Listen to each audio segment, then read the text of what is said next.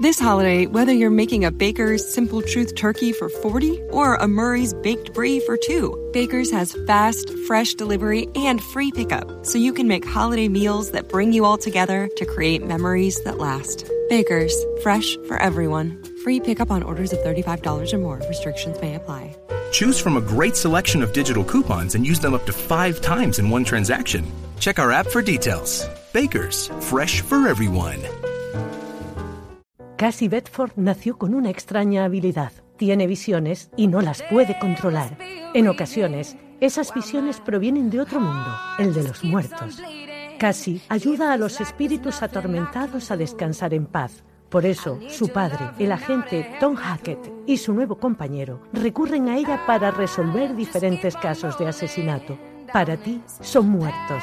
Para ella, testigos. Vi cosas raras anoche y creo que relacionadas con tu caso. Casi tiene aptitudes que pueden ser muy útiles.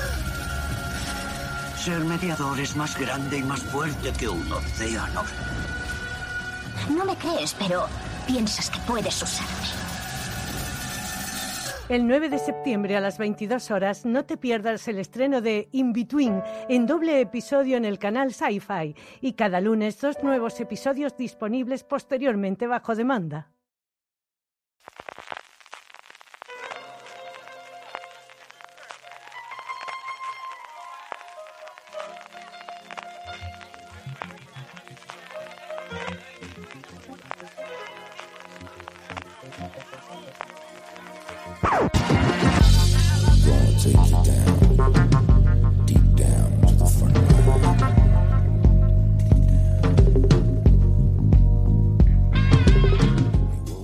A todos y bienvenidos a Fuera de Series Review, el programa de Fuera de Series donde cada semana analizamos, comentamos y debatimos sobre nuestras series favoritas.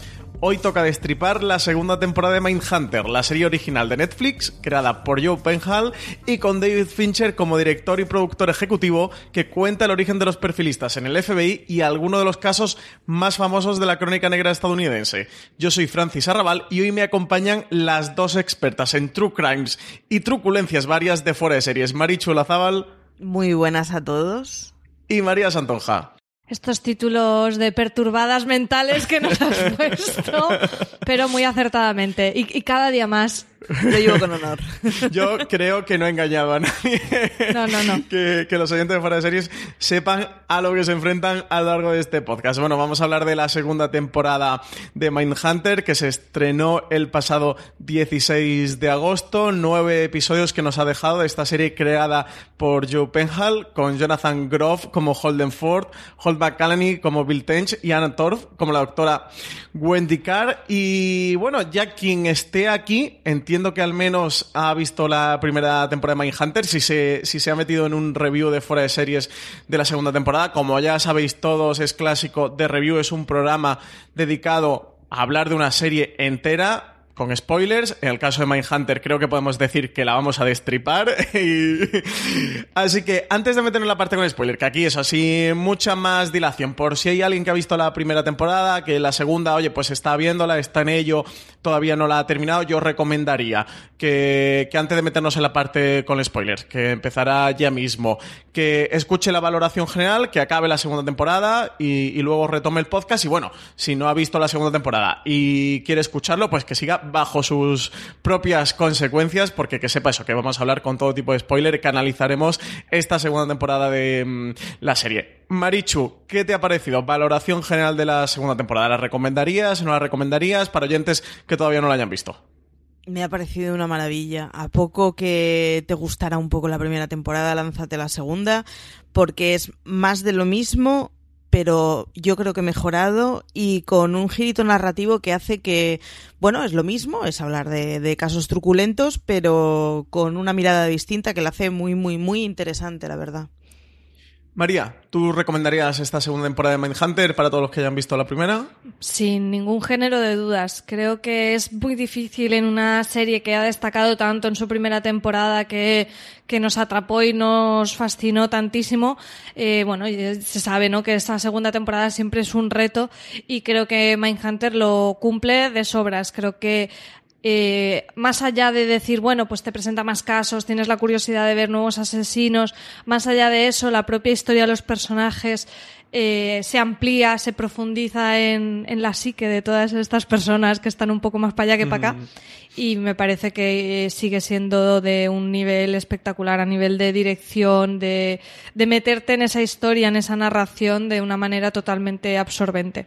Sí, aquí eso, tenemos la vuelta de Mindhunter que se ha hecho esperar ¿eh? dos añitos para poder volver a tener una temporada. Yo sin duda la recomiendo para si nos están escuchando oyentes que no han visto nada de Mindhunter, que estén suscritos a Netflix o no, pero no hayan visto nada de Mindhunter y para los que han visto la primera temporada, sin duda, recomendarles que se pongan con esta segunda. Para mí, no sé para vosotras, eh, la colocaría en mi top 3 de Netflix junto a The Crown y para mí en mi lista personal estaría también Master of None, pero me parece Mindhunter de, de las series que mejor le han quedado a, a Netflix, una serie de muchísima calidad en cualquiera de sus aspectos, tanto a nivel de producción como guion, como de dirección, que está David Fincher, pero cuando no está David Fincher, también se notan los buenos directores que están detrás de, esta serie, que es mucho más que David Fincher, aunque tiene mucho peso Fincher y luego lo comentaremos en la parte mmm, con spoiler, porque también está como productor ejecutivo. Yo creo que los ecos de Zodiac y de Seven se ven muy bien en la primera temporada. Yo creo que la segunda se, se siguen viendo aún más si cabe. Así que yo, sin duda, eso, recomendarla para mí, de las mejores series que se pueden encontrar en Netflix y de las que sí que pueden luchar de tú a tú en cuanto a calidad con otras plataformas como HBO que se suelen distinguir mucho por calidad. Bueno, pues si os parece bien, vamos a escuchar la sintonía de Mindhunter, estas cintas que se reproducen en la cabecera de la serie. Nada, pasamos a la parte con spoilers. A partir de ahora vamos a destripar Mindhunter, así que eso, los que no lo hayáis visto, os quedáis bajo vuestra propia responsabilidad.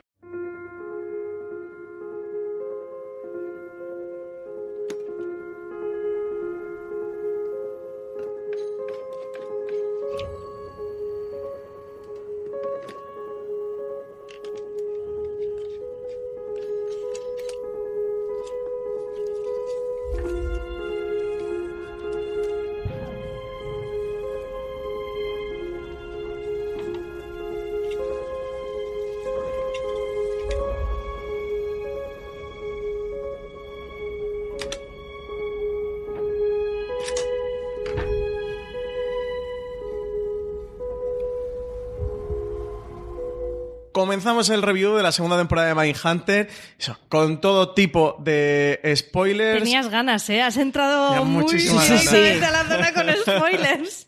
Llevo mucho tiempo Se te ha notado. queriendo hablar con vosotras de esta serie. Eh, la serie arranca, la historia de la trama arranca donde se quedó esta primera temporada. Eso, prácticamente dos años por por un mes, mes y medio. No ha, no ha, llegado a cumplir los dos años desde que se estrenara la primera temporada de la serie en Netflix. Eh, eso, se retoma en el punto donde se quedó con las consecuencias de Ford después de esa crisis de ansiedad con la que termina la primera temporada, María.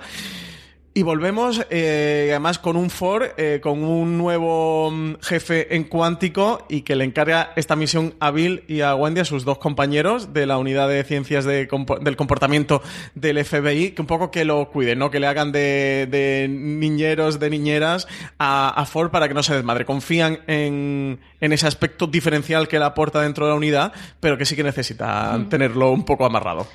Claro, porque eh, a, a, mí ya me costaba recordar lo ocurrido en la primera temporada porque, como dices, hace casi dos años y no he tenido oportunidad de hacer el revisionado, aunque no descarto hacérmelo ahora de primera y segunda temporada eh, estas semanas. Es un buen maratón, ¿eh? Hacerte sí. las dos temporadas completas. Ya sí que acabas loquito de la cabeza, pero es un muy buen maratón. Y además del tema de la crisis de, que tuvo de ansiedad Ford, también había este tema de, de investigación interna dentro del FBI por precisamente esos métodos que podían ser eh, poco ortodoxos en el que a lo mejor eh, manipulaba o presionaba en cierta manera a los entrevistados y que eso pues podría, mm, por ejemplo, en, en, la búsqueda de una confesión, perder uh -huh. el, la credibilidad y demás. Con ese, con ese, con ese mm, problema interno que queda liquidado porque al final los altos mandos hacen que el, en, el, jefe de Cuántico en el momento tenga que mm, verse forzado a jubilarse aunque no quiera, con esa eh, escena que tenemos en el que le dice de todo a Ford en su fiesta de jubilación. Y la persona que llega es como, bueno, sé que son las cartas que hay que jugar, pero vamos a hacerlo de forma inteligente y que no se nos vaya de madre y vuelva a haber una crisis de este tipo un poco diplomática dentro del FBI. Entonces, a mí me ha gustado mucho ese nuevo jefe que, que, sabe muy bien eh, cómo tener a cada uno, ¿no? Y cómo dorarles la píldora. This holiday, whether you're making a Baker's Simple Truth turkey for 40 or a Murray's Baked Brie for 2, Baker's has fast, fresh delivery and free pickup, so you can make holiday meals that bring you all together to create memories that last. Baker's, fresh for everyone. Free pickup on orders of $35 or more. Restrictions may apply. Choose from a great selection of digital coupons and use them up to five times in one transaction. Check our app for details. Baker's, fresh for everyone. En realidad es bastante manipulador también para sacar el máximo potencial de, de cada uno de ellos y sabe que Ford eh, tiene ese don, por decirlo de alguna manera, para meterse en la mente del asesino, para ser el verdadero Mindhunter. Sí, sí, una de las cualidades de esta segunda temporada que creo que lo hacía bastante bien dentro de la primera a, la hora de desarrollar sus personajes y colocar estas tres piezas que forman esta unidad inicial de ciencias del comportamiento del FBI, que están desarrollando esta ciencia o esta nueva ciencia dentro del, de la agencia mm, federal. Marichu, y que, es el arranque de esta segunda temporada, un primer episodio, segundo episodio también, que quizás sea muy introductorio, muy de retomar, quizás consciente eso del tiempo que hace que, que no está con el espectador y de retomar un poquito toda la inercia antes de meterse de lleno en el caso mm, de verdad de esta segunda temporada, que es el de los asesinatos de los niños de Atlanta. Sí, y a mí además me, parece que, es una maniobra muy inteligente, porque aparte de que te refresca lo que viste hace dos años y de alguna manera te, te reengancha con que era la primera temporada, eh, te pone en un lugar muy seguro de, bueno, vengo a ver lo mismo que ya he visto, pero con otros casos, y hombre, pues sí, pues las tramas personales evolucionarán, pero es un entorno conocido. Y de golpe te, te hace el girito en el que mm, te das cuenta de no, esto no es lo que era la primera temporada. La primera temporada era exponer unos procesos iniciales en donde la importancia eran los diferentes elementos que podías estudiar a todo pasado, pero, sin embargo, en esta segunda temporada, bueno, pues el FBI quiere resultados, con lo cual vamos a ver lo que es investigar un gran caso, y es uno de los grandes casos que realmente llevó eh, la Oficina de, Análisis de la Conducta, eh, y vamos a verlo pormenorizado. Y entonces, de golpe, en, tres o sobre el tercer episodio, te encuentras en lo que estoy viendo, no tiene absolutamente nada que ver con lo que vi el año pasado, es muy coherente y es muy, digamos, o sea, no ha sido con, y de golpe una bomba nuclear nos cambia todo, ¿no? Lo ha hecho de una forma muy natural, pero estoy viendo una serie completamente distinta, con los mismos personajes, igualmente interesante, pero es que no tiene nada que ver con la primera temporada y es un gustazo ese momento en que te ves engañado de me han traído al huerto sin que yo me haya dado cuenta. Creo que es una de esas cosas que hacen que no pase a ser un título más en el que, o sea, no sé cuál es el acuerdo que tiene Netflix, no sé cuál, cuáles son las temporadas que han pactado, la narrativa que han pactado, pero esto tiene que estar premeditado y tiene que ser una cosa que se haya pensado previamente. No es una serie que vaya a poder durar 18 temporadas como Mentes Criminales. Esto habrá en algún momento en que se acabará porque habrá acabado el proyecto que tendrán en cabeza. Y ese mm. tipo de propuestas hace que sea muy interesante y que tengas ganas de seguir viendo qué es lo que te tienen que presentar.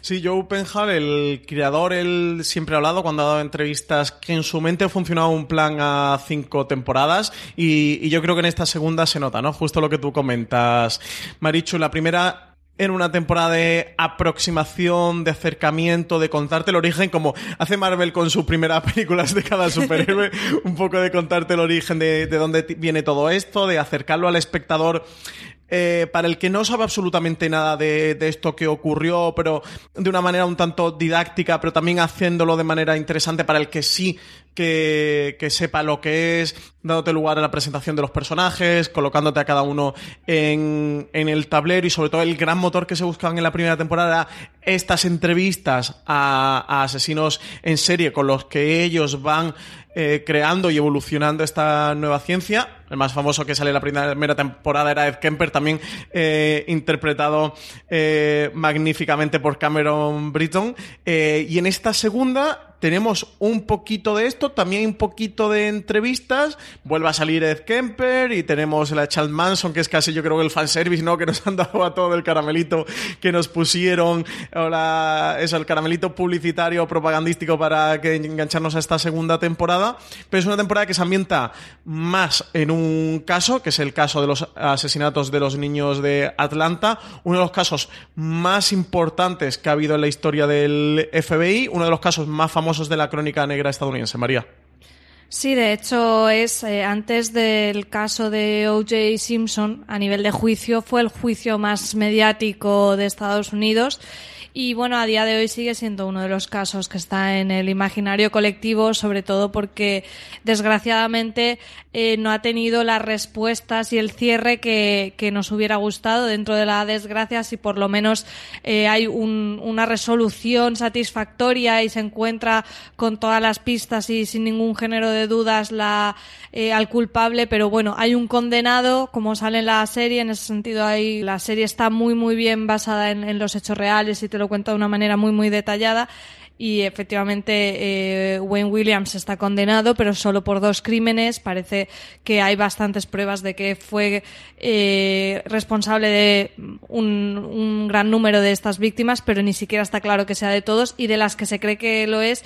Solo de dos está condenado. Entonces, bueno, todo eso hace que fuera un caso muy impactante, sobre todo por, para la ciudad de Atlanta, pero para todo Estados Unidos. Sí, aquí eso, tenemos este caso, Marichu, es a lo que tú referías, ¿no? En gran parte de cómo eh, te dan un Mindhunter diferente, como en esta segunda temporada va evolucionando la serie. Sí, y además eh, se agradece mucho porque porque es una de esas series que están muy bien contadas, que están muy bien pensadas y que tienes muchas ganas de quiero que me expliques todo lo que tienes en la cabeza.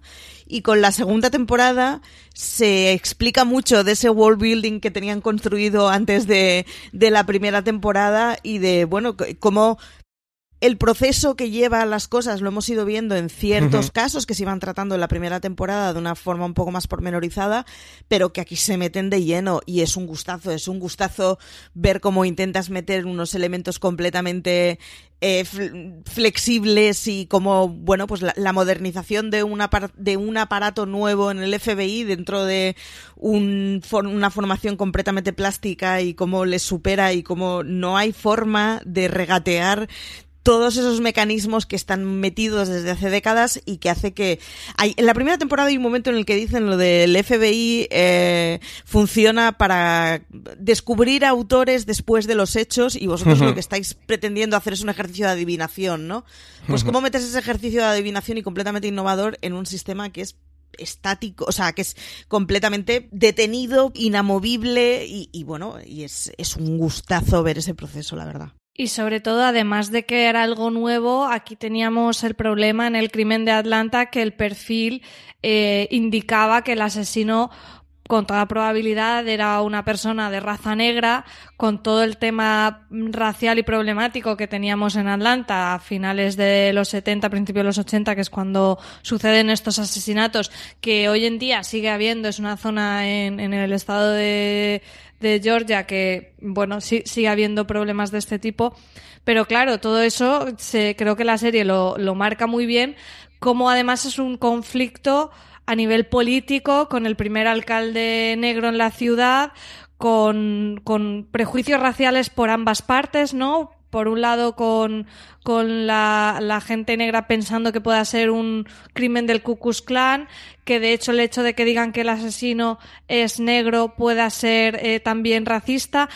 Con los perfilistas. De hecho, provoca un primer rechazo con el comisionado de, claro, de la policía de Atlanta. Sí, es lo primero que es, surge el conflicto, pero los perfilistas, bueno, dicen que además eh, suele ser así casi siempre, ya no en este caso, en los crímenes, los asesinos en serie su, suelen, eh, sus víctimas suelen ser de su misma raza y en este caso eh, era lo que parecía y además por una cuestión también de cómo ellos investigan y hacen esa, esa recreación con el eh, señor este que llevan en coche de bueno, es que con un hombre blanco los niños no se hubieran ido, ¿no? Entonces, mm, todo ese tema me parece que es súper interesante porque lleva la historia un punto más allá de relatarte solo la parte criminal y te habla también de un contexto social, de un momento muy concreto en, en, en la ciudad de Atlanta y creo que hace que, que la historia tenga una magnitud mucho mayor. Y respecto a lo que decía también Marichu de que la serie ha cambiado, creo que en este en esta temporada vemos mucho más de Zodiac, por ejemplo, de Fincher, Sí.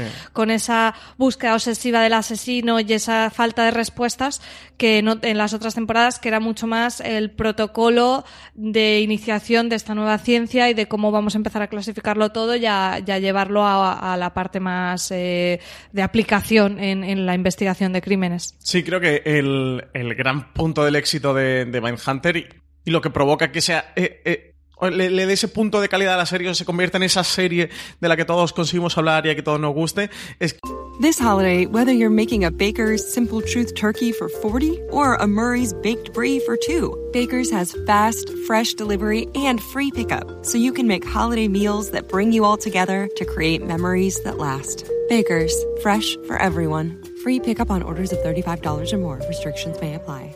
Choose from a great selection of digital coupons and use them up to five times in one transaction. Check our app for details. Bakers, fresh for everyone.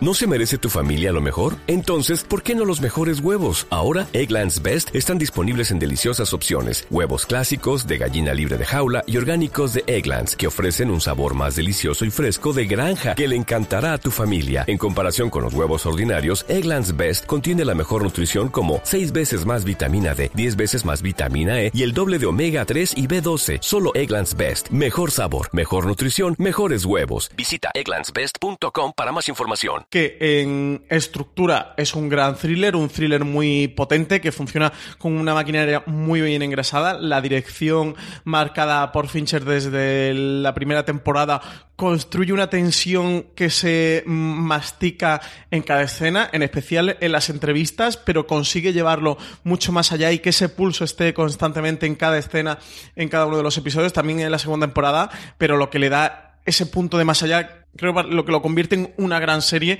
es justo lo que tú comentas, por un lado, ¿no, María? De cómo en esta segunda temporada coge este caso de los niños de, de Atlanta y te sabe meter muchos debates, sabe extraer la realidad de todo lo que ocurrió, la complejidad del asunto, era un asunto muy complejo, pensaros que es un caso que duró prácticamente dos años, abierto, que Bueno, fueron que, 30 que las lo víctimas. cerraron por cerrarlo. Sí, lo cerraron con no Win Williams. Luego nos metemos en el tema de, de, de Win Williams y todo lo que ocurre. Y la escena final con Ford, que creo que es muy, muy revelador y me parece como una conclusión eh, explicada en un lenguaje cinematográfico eh, que es pura poesía audiovisual, así que eso luego lo comentamos.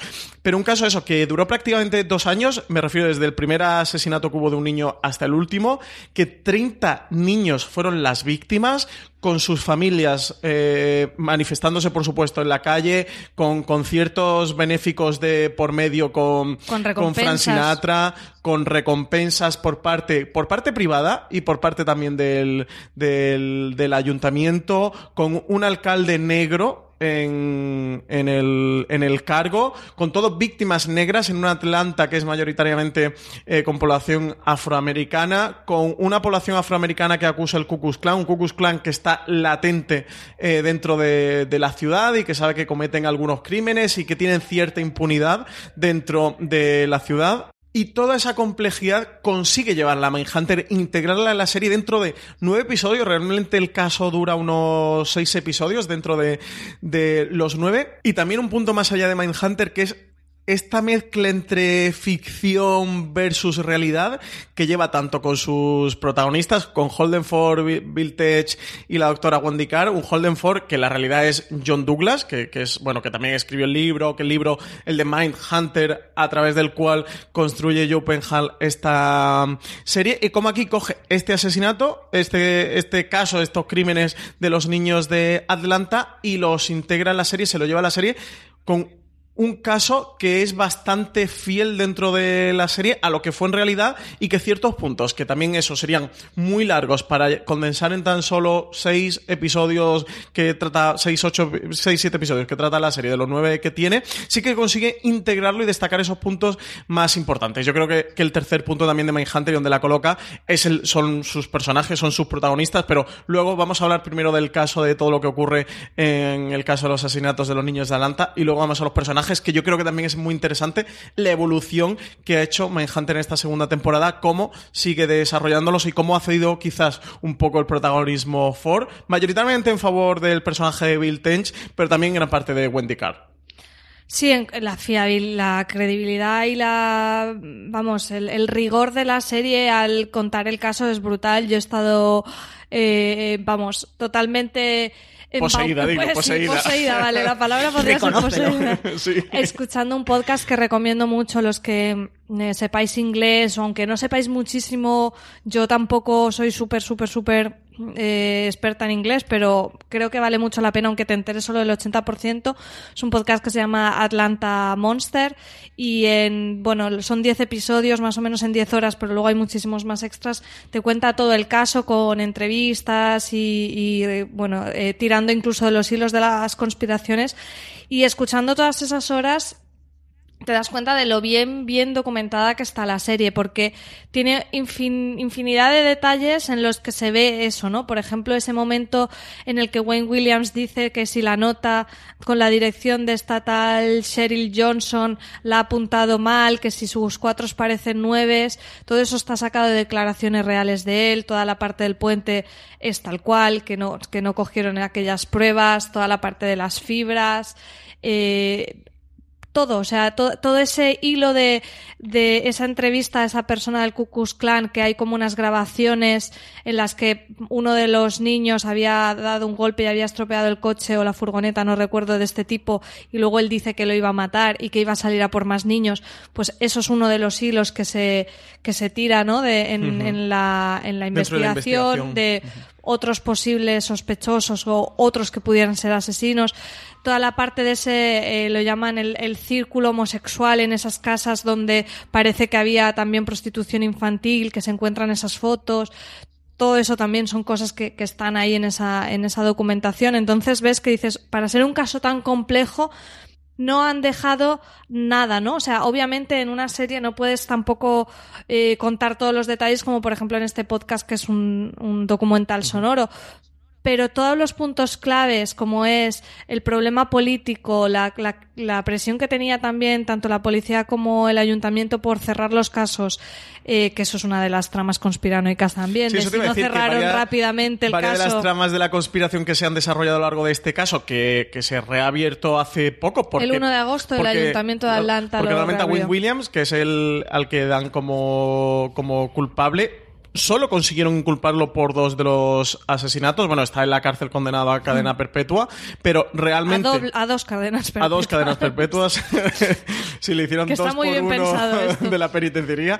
Eh, han conseguido también o mm, entremezclan alguna de las tramas de la conspiración que hay a lo largo de este caso, porque al no estar eh, resuelto al completo, bueno, pues también hay teorías de la conspiración en torno eso, si era de una red de pederastia y Win Williams era uno de los culpables, pero hubiera al menos un compañero más o algunos más que cometieron estos asesinatos, que fuera el Ku Klux Klan, que no que fuera Wing Williams, no que fuera otro y Wing Williams fue como un chivo expiatorio para cerrar el caso que estaba sacudiendo a Atlanta y con toda la problemática racial. O sea que es un, eso es un caso muy complejo, por si no fueran poco, 30 niños asesinados, se entremezclan muchas más cosas. Sí, y eso, eh, la serie te, no se deja ninguna de las claves del caso por tratar.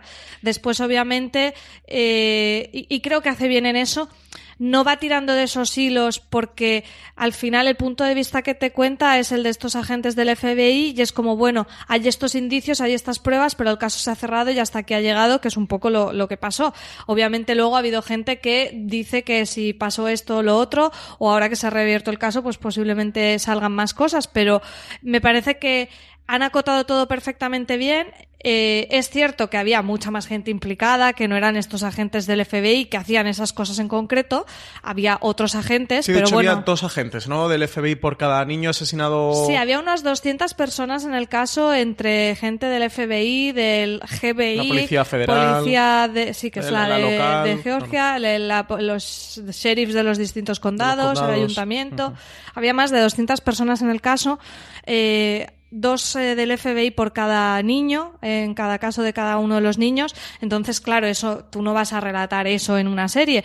Sí que es cierto que John Douglas, el personaje que, es- que inspira al personaje de Holden Ford, estuvo en el caso como fue el quien hizo el perfil. Sí, que realmente lo que también te muestra la serie. Efectivamente, o sea, el perfil de, de- del De asesino lo hizo Holden Ford, lo que pasa es que él nunca llegó a entrevistarle ni nada de eso, o sea, estuvo en el caso como perfilista y ya está, no llevando la investigación, pero bueno, lógicamente Mindhunter pues nos han presentado unos personajes que hay que hay que darles trama, hay que enriquecerlos, tampoco tendría sentido que pusieras a otro porque estos son nuestros protagonistas, pero en cuanto a los hechos que pasan, eh, sí son tal cual aparecen en la serie y me parece que es un trabajo impecable porque es un, es un caso muy difícil de explicar y de sintetizar en realmente tan pocos capítulos.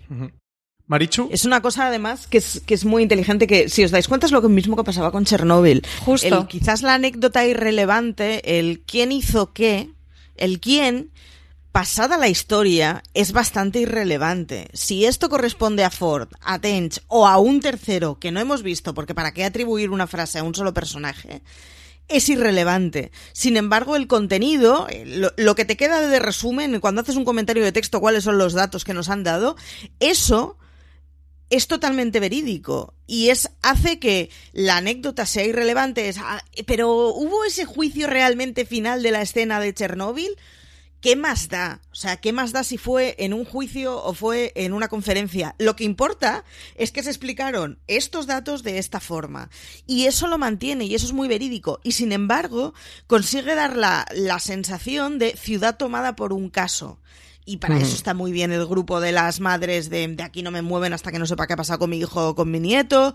Está muy bien la figura del alcalde. Está muy bien toda esa gente de fondo que hace cosas que no sabes en una habitación que se ha preparado un edificio que no estaba preparado para esto. O sea, la esencia sí que te la explica y la esencia te la narra muy bien.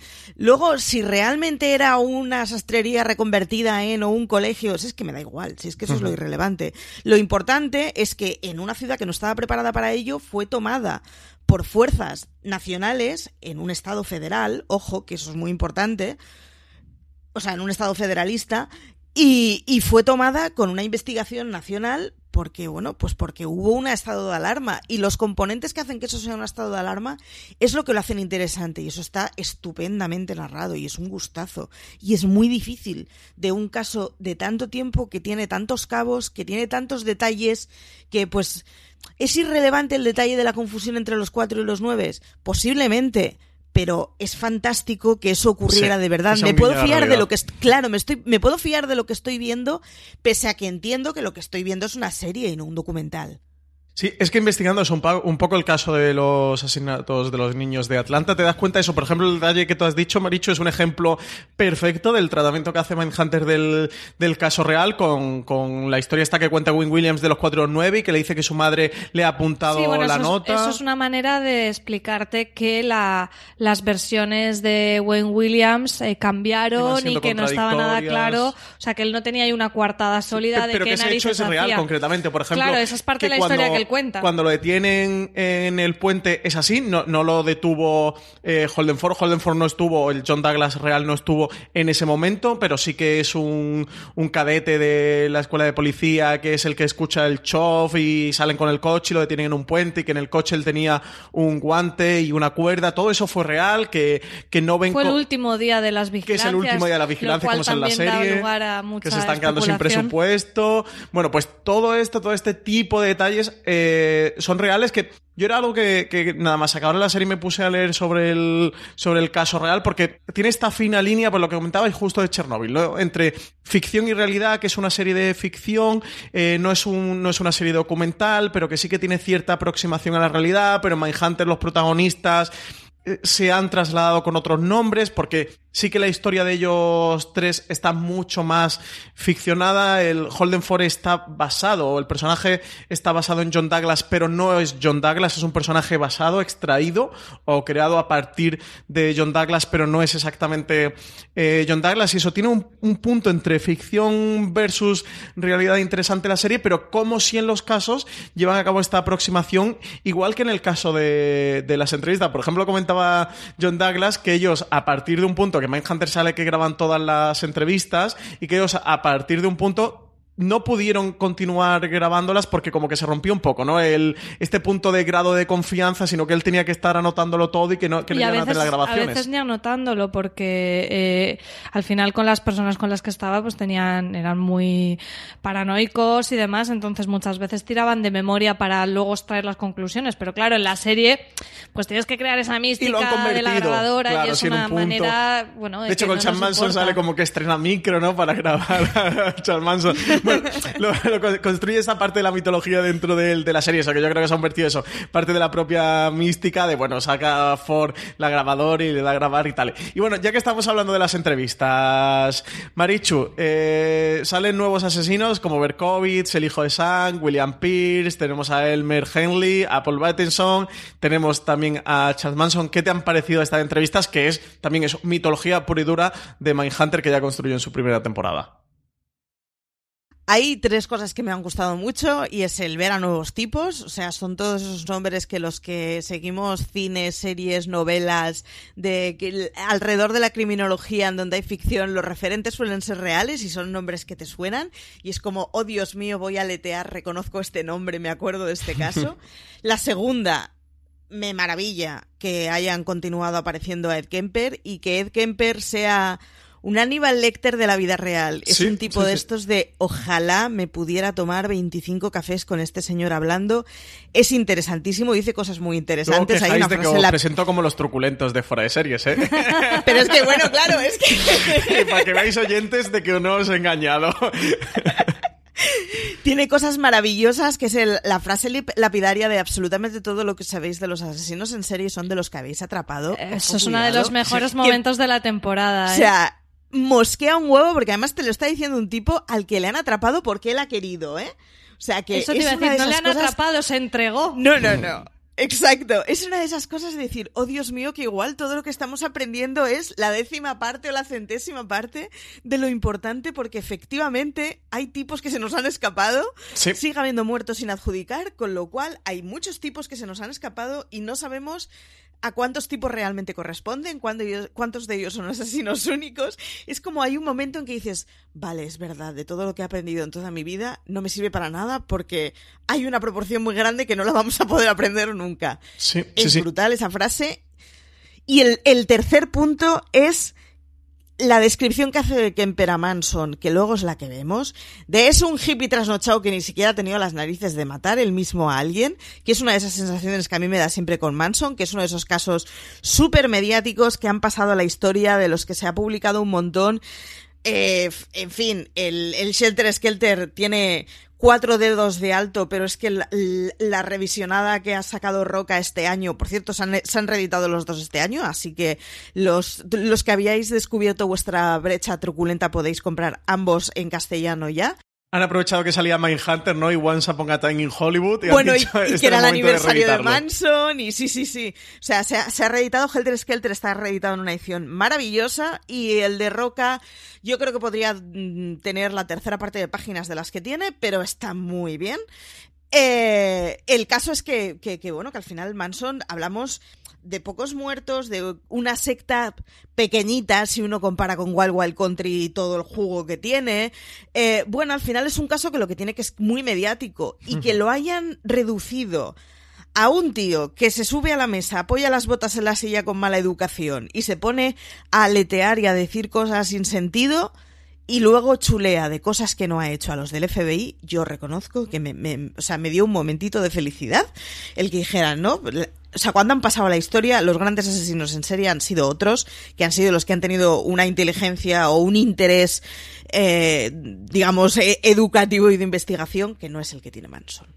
Eh, a mí estoy contigo, Marichu, esa parte me encantó porque creo que la serie hay momentos en que es muy meta en el sentido de que juega con los espectadores. Entonces, eh, efectivamente teníamos como la gran campaña de va a salir Manson en Mindhunter y de repente es como muy anticlimática la entrevista con él y nosotros eh, no, nos sentimos en parte como tense de decir, pero esto qué mierda es y, y me encanta ese diálogo que se establece con el espectador que además en esta temporada yo lo he sentido mucho más que en la primera, Sí. porque había muchas, muchos momentos en que los protagonistas se, se encontraban con gente de la calle, por decir de alguna manera, que estaban fascinados por su trabajo, ¿no? Esa escena de la barbacoa de Bill Tench con los vecinos y que enseguida empiezan a preguntarle sobre su trabajo, el propio, no, sé si era el de servicios sociales o el psiquiatra de Brian, el hijo de Bill Tench, que enseguida es como, ¿has entrevistado a Manson? Cuéntame Eh, más. claro, en, en la... Sí, se ve ese punto de fascinación, ¿no? De la de gente y de, mística alrededor de los asesinos en serie, que intenta casi desmitificar, ¿no? En parte en esta segunda temporada, eso, presentándote a este Manson o con el hijo de Sam, de cómo te muestran de toda esta historia que se, han- se ha inventado alrededor, que es un rollo precisamente él para despistar a la policía. Claro, yo creo que ahí hay, hay una doble parte. Una es, eh, como- o, o por lo menos yo lo entendí así, una manera de, de hablarnos de nosotros mismos como espectadores que nos fascinamos por esto. Sí, es Y un otra un espejo, poco- sí. es un mirror, mirror. Y otro un poco lo que tú dices, ¿no? Porque todos estos temas y todo lo que se vincula con la parte más de, de- de historia negra, de true crime, siempre tiene ese punto de crítica de no estaremos eh, convirtiendo en mitos a gentes que es terrible. Siempre, siempre está esa fina línea que, que crea un debate. Y me parece que Mindhunter lo hace de una forma muy chula porque al final siempre te lleva a la parte de la técnica, ¿no? A la parte de no voy a recrearme en la en los asesinatos en cómo eran, solo en la parte que me sirve como pista para pillar a ese asesino. O sea, tiene ese juego. un cierto utilitarismo, ¿no? Sí, de- entonces me, me gusta mucho, quizá porque me siento menos culpable por sentirme fascinada por todo. This holiday, whether you're making a Baker's Simple Truth turkey for 40 or a Murray's baked brie for 2, Baker's has fast, fresh delivery and free pickup, so you can make holiday meals that bring you all together to create memories that last. Baker's, fresh for everyone. Free pickup on orders of $35 or more. Restrictions may apply. Choose from a great selection of digital coupons and use them up to five times in one transaction. Check our app for details. Bakers, fresh for everyone. Si estás buscando un buen podcast de análisis y debate en tu idioma, te invito a que escuches Pulso y Péndulo. Yo soy Carlos Curbelo. Y yo soy Fabiola Galindo. Todos los jueves analizamos temas de actualidad en Estados Unidos y Latinoamérica. Fabi y yo no siempre estamos de acuerdo, pero sí tenemos un objetivo común. Queremos servir como antídoto contra las noticias falsas y la polarización. Pulso y Péndulo. Busca nuestros episodios en Apple Podcast, Spotify o en tu aplicación favorita. Estas cosas.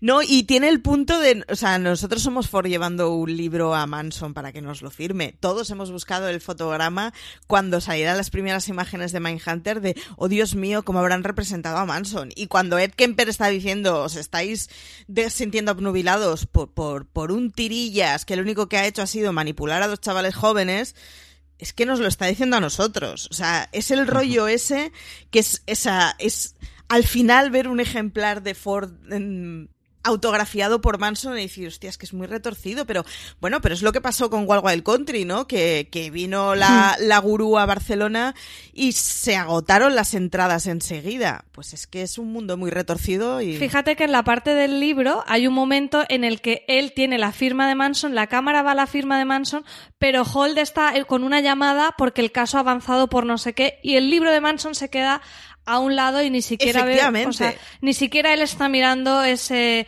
ese autógrafo, sino que lo vemos nosotros como la cámara, pero el personaje eh, no está pendiente de eso. Entonces vuelve a ser un poco ese juego de, de lo importante no es eso o convertir a esta gente como en ídolos. Y me parece que, que es una cosa que se trata en la serie con, con subtexto, no, no te lo hacen como, no hay un diálogo hablando de eso, pero la serie tiene mucho ese punto de, de narración potente. Sí, es muy poética a nivel audiovisual. Eso, yo creo que, que- que en estos tonos se nota mucho Fincher, ¿no? En este tipo de, de escenas en el que audiovisualmente o visualmente eh, te cuentan muchas líneas de diálogo que no están explicitadas.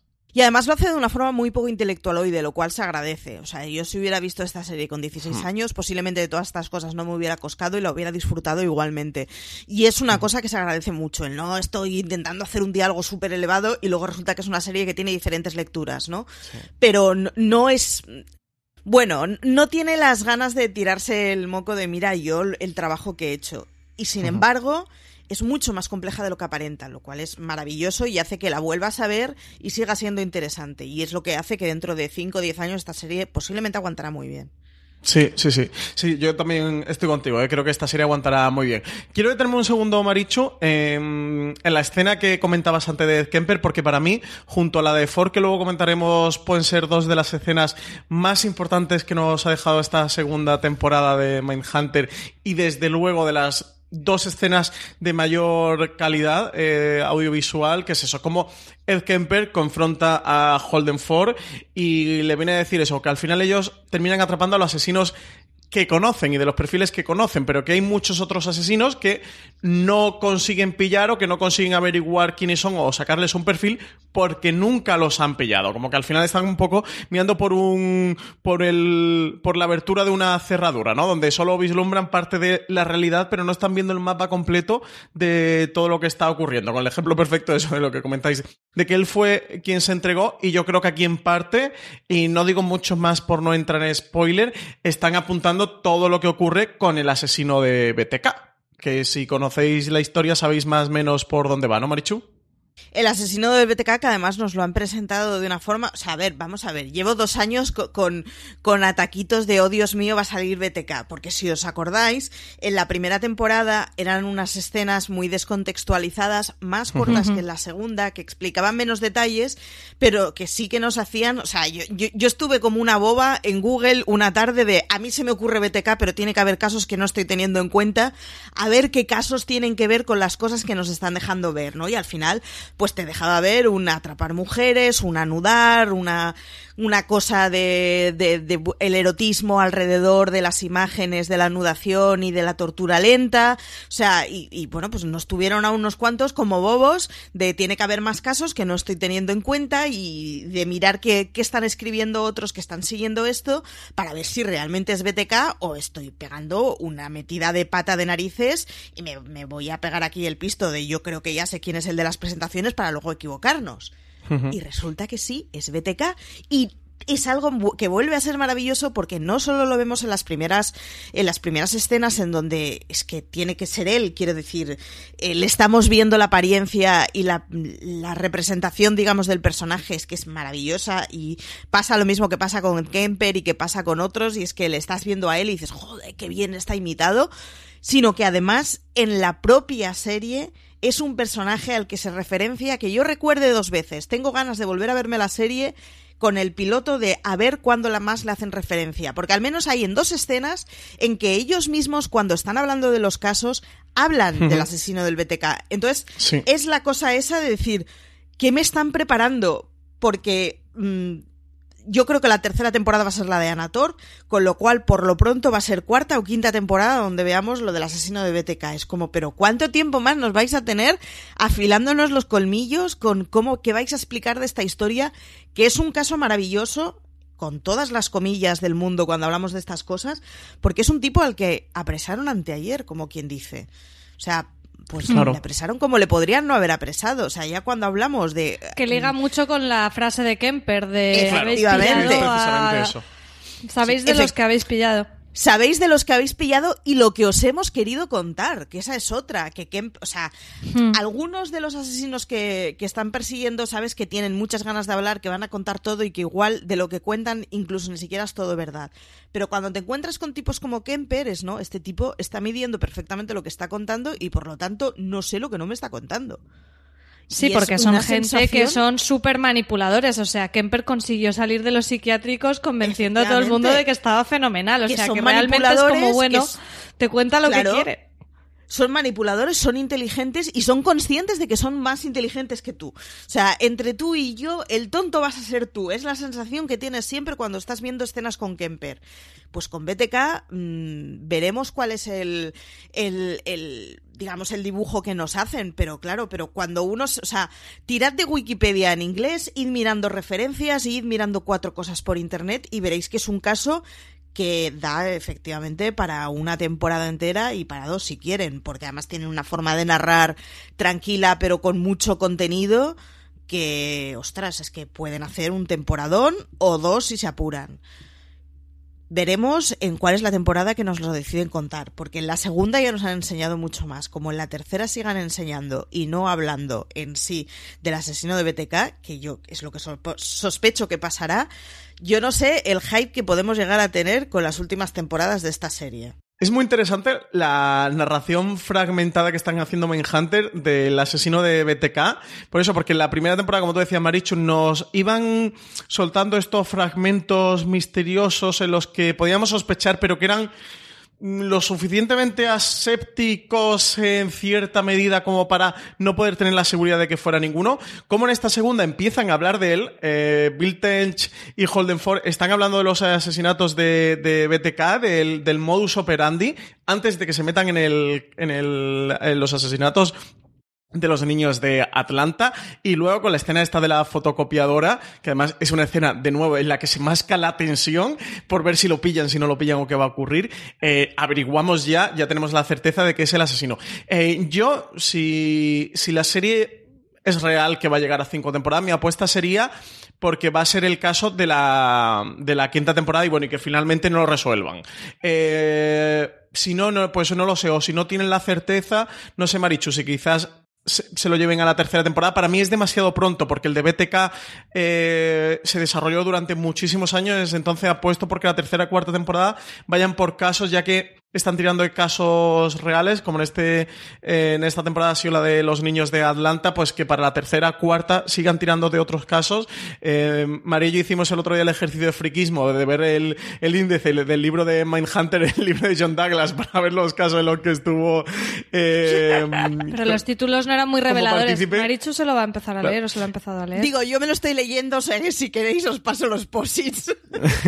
estoy viendo eso, a ver el índice para ver qué casos pueden tratar quizás en la tercera y cuarta temporada. Y yo eso, mi apuesta sería porque sí, sí, eso, es verdad que llegan al plan de la quinta, que la quinta sea el de el de um, BTK. Y eso es muy curioso la, la, narración que están haciendo, cómo le van llevando a cabo, porque entre otras cosas en Mindhunter se puede enfrentar a un pequeño problema, aunque yo creo que lo están consiguiendo salvar bien, y es que al ir a caso por temporada, tienes 8, 9, 10 episodios para narrar ese caso, pero si le restas los de introducción, arrancar la temporada y que inicien con el caso, ya pierdes unos dos episodios, eh, se te quedan en 6, 7 episodios para contar un caso. Y con el de BTK sí que están haciendo esta narración, cociéndolo a fuego lento, sembrando eh, ciertos, con, con ciertas escenas en el espectador este caso para eso, para sí tener un caso eh, más a fuego lento o en un largo recorrido sembrado a lo largo de todas las temporadas y que de luego esto va a dar eh, a un fanart de que sea de que juntar toda la colección de todos los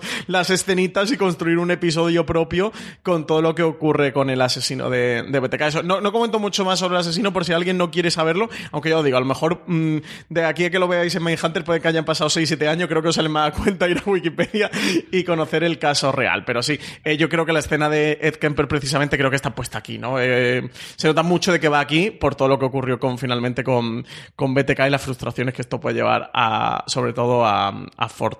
Sí, además, un pequeño apunte, hay dos cosas que no es spoiler, es historia. Es un tipo al que le pillaron en 2004. No vas a contar, pues nada, sí, yo o sea, bajo tu propia responsabilidad, Marichu. Yo estoy loco tipo... por hablar del asesino de BTK, pero como la gente luego se alarma mucho aunque sea historia. Solo dos datos. No, no, solo dos datos. Es un tipo al que se pilló a principios de los 2000 y que mató de los años 70 a los años 90, mató a 10 personas. Es decir, que tiene mucho tiempo entre uh -huh. crimen y crimen y que por lo tanto perseguirlo tuvo que ser de volverte absolutamente loco. O sea, nos pueden dar unos episodios con Ford fuera de sus casillas, sintiéndose superado por un crimen que tuvo que ser dificilísimo de perseguir, aunque solo sea por eso, por el tiempo de letargo que había entre un crimen y otro, que nos pueden dar un temporadón increíble. A partir de aquí, si alguno os ha tentado, es de esos casos con mucha chicha que han pasado por muchas manos, de las que hay muchísima documentación, buscad. Sí, además, eh, un, depredador sexual, como tú dices, me ha dicho que tuvo como una mm, vida de actividad muy larga, que él se escondía eh, en una vida de, en una perfecta vida familiar, entre comillas, que estaba absolutamente oculto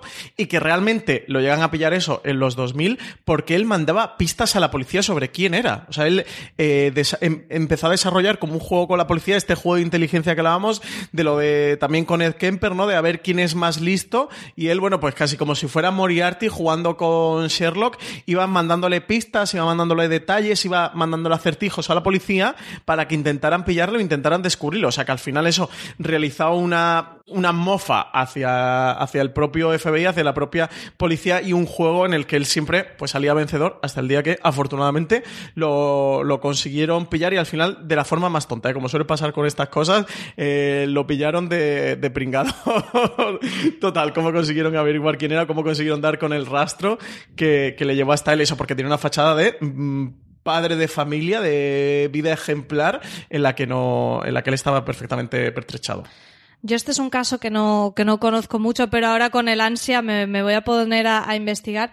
Pero creo que, creo que lo que decís eh, está, eh, ilustra muy bien esa intencionalidad de Mindhunter y esa originalidad a la hora de presentarnos la historia, ¿no? De ponérnoslo totalmente separado de la historia principal desde esa, desde esa primera temporada, eh, como decía Marichu, descontextualizado, incluso a veces eran como unas escenas precréditos para ver un poco desde una óptica mmm, objetiva todo lo que los otros, los investigadores, están uh -huh. intentando entender, ¿no? Entonces tú como espectador estás ahí viendo por una mirilla cómo es la vida de esa persona que luego eh, la unidad de comportamiento va a intentar eh, desgranar y comprender y, y me parece que que eso le da un punto a la serie como muy brillante, muy original, muy no, no me quedo con las historias y puntos, sino que eh, al final el, el el tema siempre de fondo es entender esa mente. O sea, creo que la serie podía sí, caer. de esos cazadores de mentes. Exacto. Conseguir descifrar Ahora, la mente de al los entrar asesinos. la parte más criminal de vamos a centrarnos en un caso, se podría olvidar un poco esa parte de que es Mindhunter, de que es vamos a entender a los asesinos. Y creo que la serie consigue encontrar siempre ese equilibrio y que justo todas las escenas de BTK siempre te llevan a ese punto o esa frase de Ed Kemper y que incluso las entrevistas que vemos con los asesinos que en este que en esta temporada aparte de, Mans, aparte de Manson hemos visto alguna otra podrían ser cosas aisladas pero siempre nos cuentan algo más no de, de, de esa de ese checklist de lo que te hace un psicópata serial killer y de esas líneas difusas de entender la mente y siempre son escenas brutales, casi siempre larguísimas, pero que te, que, que te aportan un montón. No recuerdo cuál era el asesino este que hacen la primera entrevista eh, Wendy y el otro chico ayudante que no recuerdo. Con Berkovitz, ¿no? Mm, es que no me creo lo la sé. primera que sale creo que es Berkovitz. Sí, creo que sí, que es una Sí. entrevista con Por Berkovitz. ejemplo, en esta luego dices ese Sí. caso, o sea, es un caso cerrado, no va más allá, pero al final te está contando, eh, te está hablando de, de si esa persona tiene responsabilidad o no, porque también fue víctima. Bueno, te habla también de Wendy en otro aspecto que luego si queréis vamos. Sí, ahora o sea, todas esas escenas al final eh, tiene- tiene- te dan algo. O sea, la parte del hijo de Sam que comentabas, Francis, de que en realidad estoy contando una trola y la gente se la cree. Otro de los asesinos que en realidad parece que está jugando con ellos y del que al final no sacan nada, que es cuando Wendy se frustra porque en la primera como que le va muy bien, pero en la segunda al final es como, mira, que soy un tipo inteligente y no, y no vas a conseguir sacarme lo que yo no quiera. O sea, todo al final te está contando la historia más allá de los crímenes, que es cómo entendemos a estas personas y por qué estas personas son como son, qué son lo que las caracterizan y, eso se puede evitar o no. eh, qué hacemos con estas personas en la sociedad, o sea, un montón de debates que al final los tenemos hoy en día también eh, respecto a este tipo de, de- de crímenes o incluso gente que no sea criminal, gente que tenga estos perfiles, eh, me, me parece que es brutal porque hace que la serie sea mucho más rica, que no sea, es una serie de pillar a los malos, no, no va de eso, tiene un trasfondo mucho más filosófico. Y además está muy bien la rotura permanente de esquemas, ¿no? El, en principio es un asesino de la misma raza. Bueno, ya hemos visto que no, porque hay uno de los entrevistados en que mató a, a un negro. En principio es un asesino blanco. Bueno, ya vemos que no, que una de las cosas que predominan es la pertenencia a la raza. En principio es un asesino desestructurado. Ya han referenciado a Ted Bundy, que fue uno de, de esos asesinos súper sorprendentes porque era un tío súper atractivo. No era, o sea, al final lo fácil es pillar al paleto que vive en una caravana sin ducharse y sin peinarse. A ese también le pillo yo. No sé cómo decirlo. O sea, tú cuando ves mentes criminales ves al primero y dices, joder, este tiene que ser el malo si tiene cara de malo. Lo que descoloca es cuando rompa absolutamente todos los esquemas. Claro, y esos son los casos interesantes, y esos son porque, por lo que estos tíos saben más que yo, claro, porque yo a toro pasado, claro que le veo cara de malo, pero lo meritorio es pillar a Bandy, no, no luego ver a Bandy y decir, pues sí que es verdad que la mirada la tenía un poco retorcida. No, coño. Y es, al final, esa rotura de esquemas permanentes que hace la serie es lo que hace que sea interesantísima y que una temporada tras otra no sea repetición de la anterior. Y yo creo que esa es una cosa que es muy importante y que le da muchísimo valor a la serie. Y es que intencionadamente en cada caso nos está queriendo contar una cosa específica. Y si no te habla del uso de los medios de comunicación, te, hace- te habla del factor predominante. Y si no, te habla de otra cosa.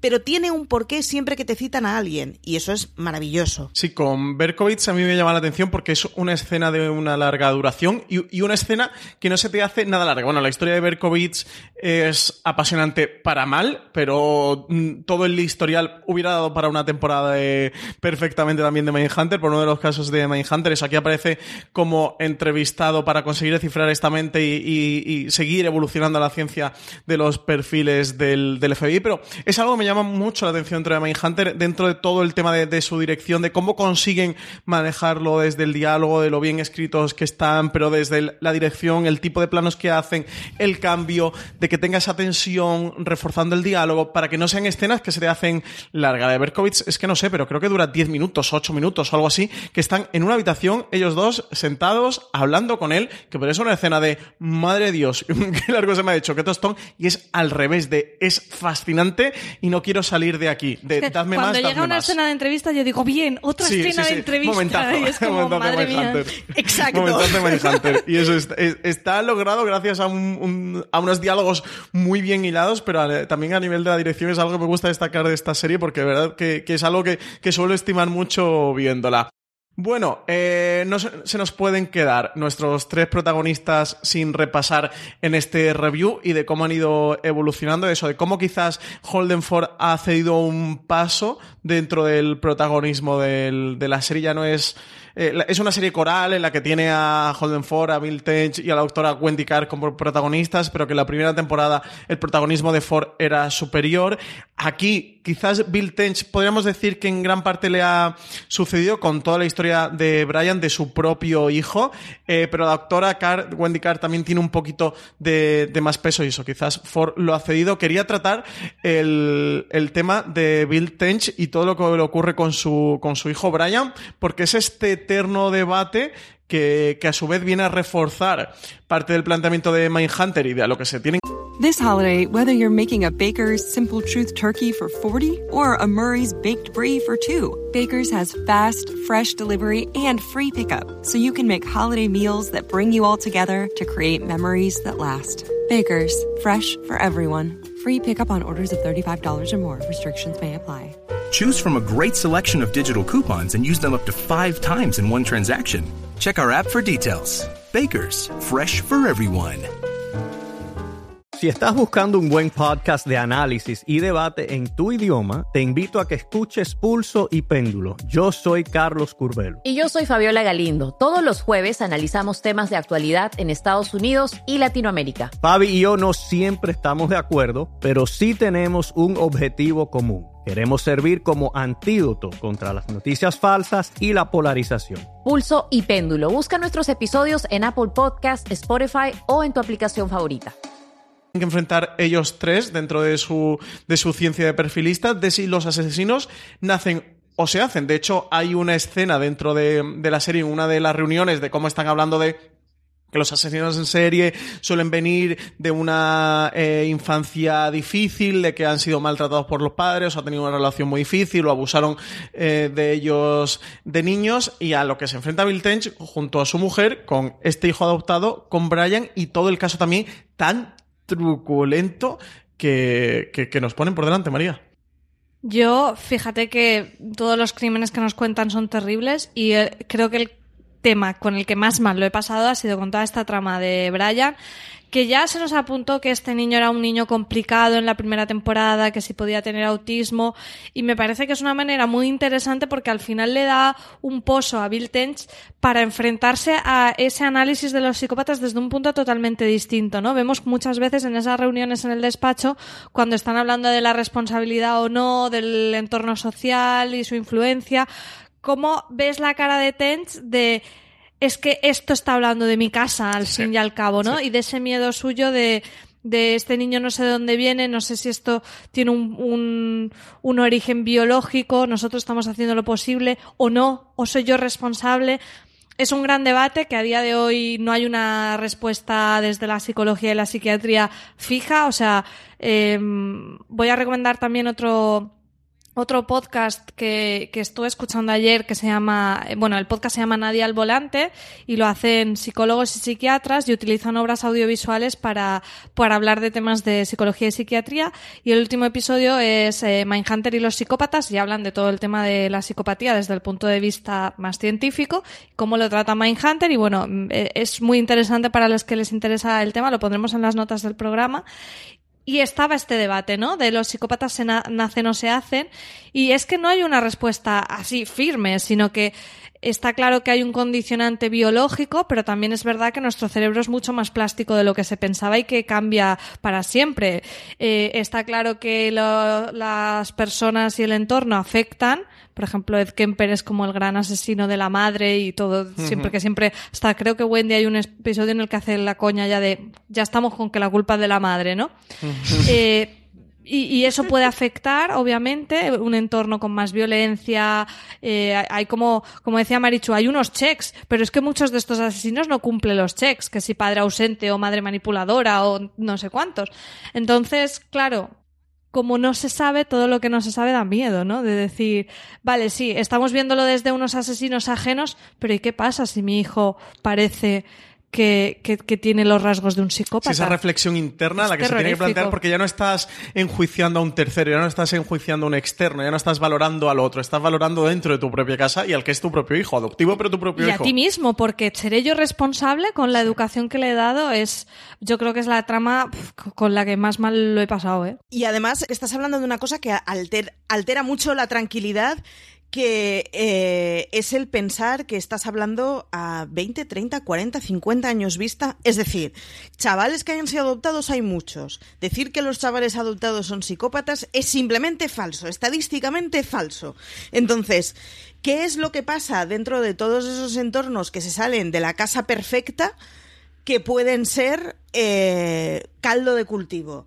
¿Qué pasa con todos esos que ejemplos que se salen de la base genética? Si luego además le sumas que algunos de los de los que hemos descubierto que son asesinos en serie salen de hogares perfectamente estructurados y de educaciones perfectamente tradicionales, al final ¿qué te queda? Pues agarrar fuertemente tu barra de bar y limitarte a contar aquellas cosas que has leído que contaba Thomas Harris, porque efectivamente es lo que tú dices, te entra la angustia esta de decir, ostras, o sea, soy un cuñado de narices, eso para empezar, porque eso de, pues todos los asesinos vienen de hogares desestructurados. Pues anda que no hay hijos de divorciados perfectamente felices y perfectamente normales y que no matan a nadie por el mundo. O sea, menuda chorrada estás diciendo. Entonces, es, es una de esas cosas que te da una sensación, que es la misma sensación que tiene Tench, de qué perdido estoy, qué poco sé, qué poco sé siquiera si lo estoy haciendo medianamente bien, si tendré alguna responsabilidad, si qué pasará, estaré sometiendo a un estrés a un chaval que lo único que pasa es que por el motivo que seas introvertido o que es Asperger o que es autista y estaremos dándole una culpabilidad cuando deberíamos estar ayudando al chaval, es un, bueno, es una cosa que, que desde, vamos, o sea, si me genera angustia a mí, que no es que no tenga un hijo con algún tipo de problema, sino que ni siquiera tengo ni hijos ni sobrinos, ostras, lo que tiene que pasar en una casa en la que te encuentras, pues, o bien investigando este tipo de cosas y ya ves paralelismos en todo, que es una cosa que se cuenta en la novela original, que es maravilla, que es yo llegaba a casa y me contaba que mi hija se había rasgado la rodilla y pues como venía de total, de ver a un niño abierto y viendo cómo le habían hecho el análisis forense, pues claro, me parecía todo tontería. O sea, tiene que ser durísimo enfrentarse volver a una casa con una familia y con, bueno, con más responsabilidades más allá de tú mismo. Y tiene que ser durísimo encontrarte en una situación en la que tienes a un hijo haciéndole inspecciones por cualquier cosa que no sabes qué caray será consiguen generar una angustia muy buena en el espectador con esto, sin ningún tipo de grito ni lágrima. Marichu, hablabas antes también de las ganas que tienes que la tercera temporada se centre la doctora Wendy Carr. Aquí en esta segunda hemos visto su relación eh, con respecto al sexo, la homosexualidad de Wendy, la escena de la narración con Elmer Henley, cómo lleva compartimentada toda su vida, ¿no? Al extremo de cómo separa la vida profesional de la vida laboral, cómo tiene estas barreras, todas las complicaciones que le está dando al personaje. Veremos si lo desarrollan en la tercera temporada o no. Sí, además hablamos de una persona académica que se encarga de tratar cosas de psicología, que se trata además que ha entrado a trabajar en el FBI con cuestiones de gente perturbada mentalmente y hay que tener en cuenta que hasta 1990 la OMS consideraba la homosexualidad como una enfermedad. Es decir, ser una lesbiana académica en psicología que trabaja en una oficina del FBI donde absolutamente todos son machos, muy machos, muy machos alfas, y además trabajando análisis de la conducta cuando, bueno, el mundo te está diciendo que estás enfermo, tiene que ser una cosa terriblemente dura y muy compleja, además de que, coño voy a estar enfermo, la enfermedad si acaso la tendréis vosotros.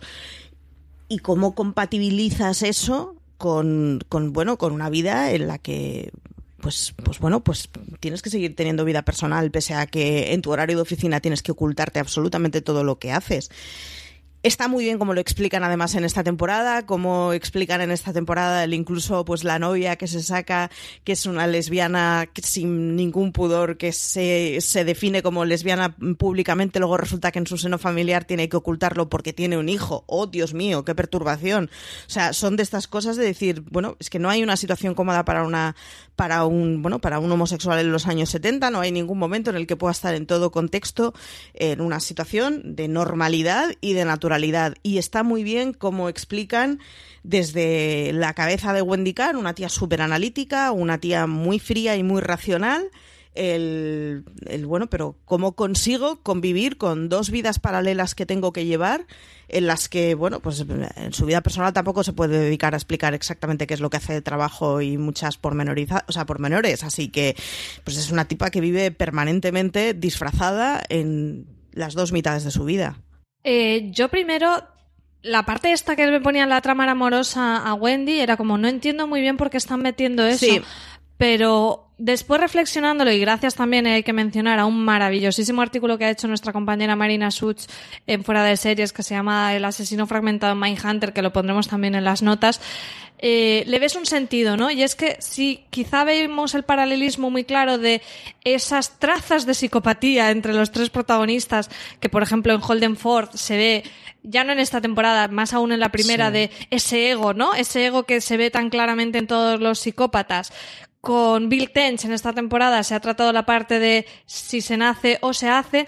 Con Wendy en realidad está contando otra pata de esos, eh, de esas personas que, psicópatas que es el tener una vida eh, secreta, como por decirlo de alguna manera.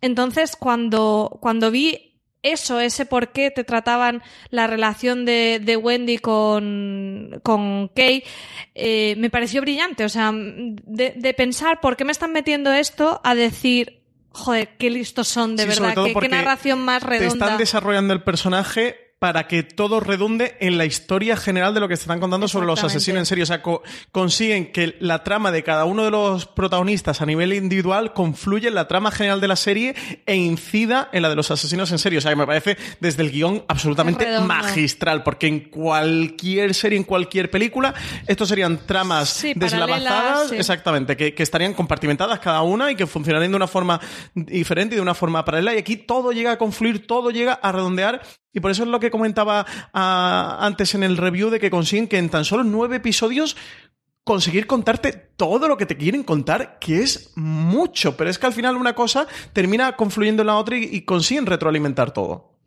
Sí, al final es, es como una esfera perfecta en el que vuelve al título del episodio a ese Mindhunter y a ese dónde están los límites, ¿no? O sea, Holden Ford, pues obviamente no es el que mejor se le da, no más habilidad social tiene y tiene un ego exacerbado y Wendy es muy metódica porque tiene que separar sus vidas y Brian no sabemos qué bien pasa con él, pero ninguno de ellos desarrolla una psicopatía eh, peligrosa como podrían ser estos asesinos. Entonces es otra vez esa pregunta de eh, qué te hace cruzar esa línea, que es eh, la, la, gran pregunta de Mindhunter.